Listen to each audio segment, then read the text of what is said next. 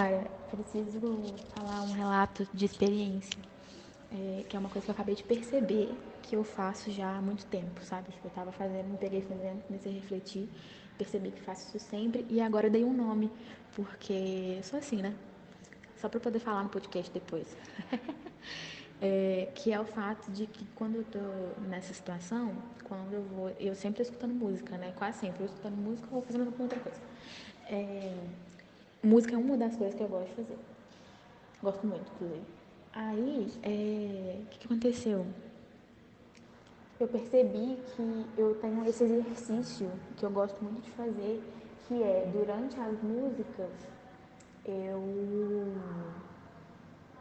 gosto de falar o que, que eu tô pensando sobre elas, entendeu? Tipo, elas me despertam argumentos, narrativas e normalmente tweets porque é onde eu falo, às vezes aqui no podcast.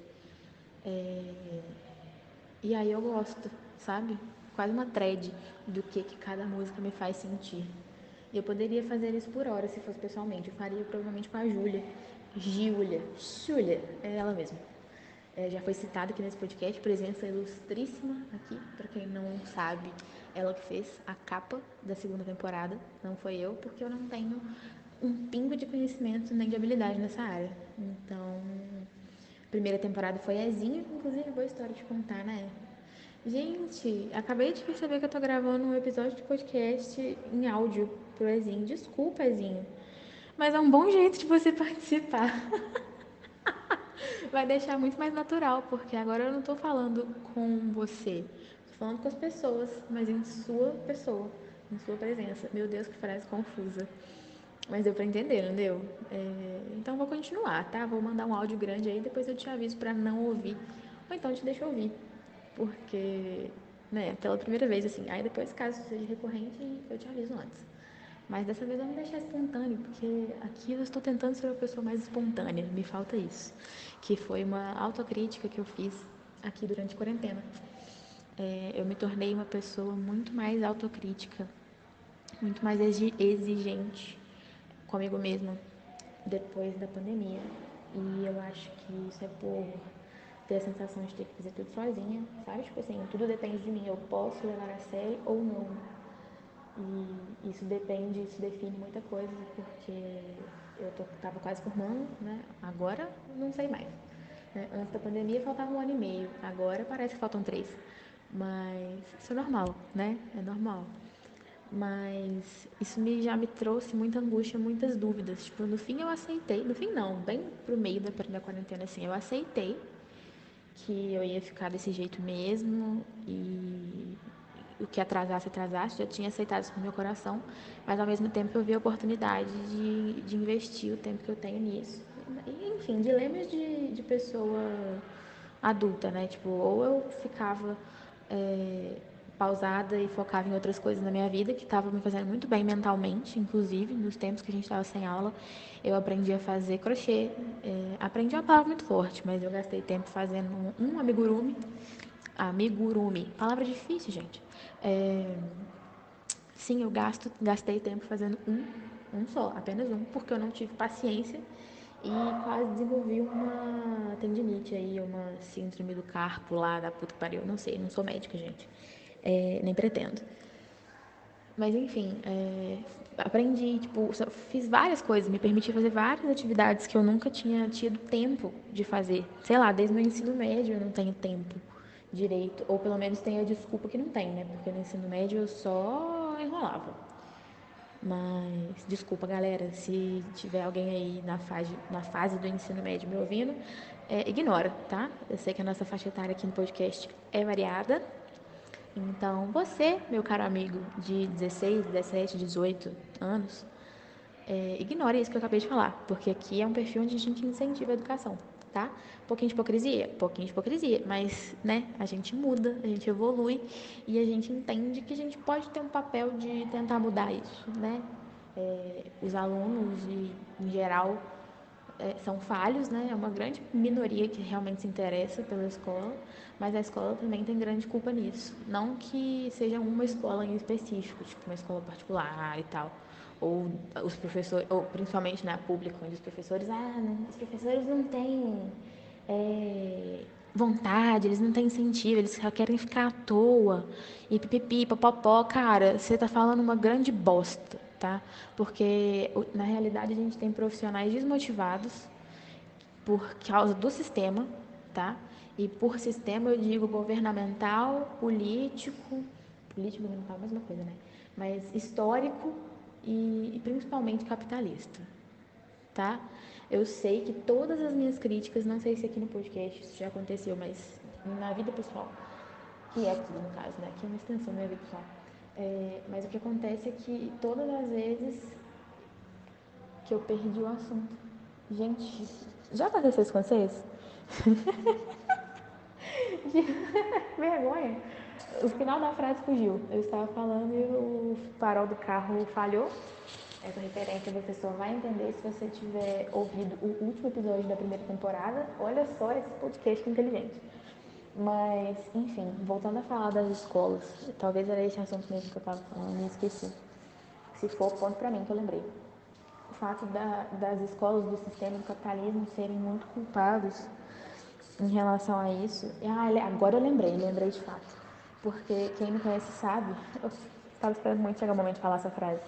Mas enfim, falando é, sério agora. Quem me conhece sabe que todas as vezes que eu tento militar, a resposta é culpa do capitalismo.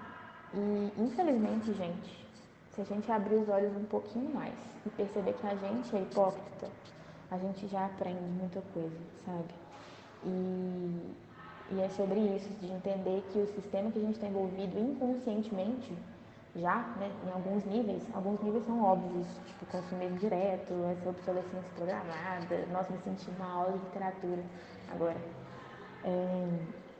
Mas vocês entendem que, que esse, esse sistema, ele fomenta tudo, inclusive a ideia de que era a escola no início. É, primeiro que quando a escola surgiu, era tipo, ela tinha um caráter, um caráter só assistencialista. Era não deixar as crianças morrer de fome porque a mãe tinha que trabalhar. Era isso, basicamente. É, trocar fralda, é dar alimento e só. E depois de um tempo percebeu-se a, a importância de começar a estimulação dessas crianças, essa ambientação no mundo, sabe?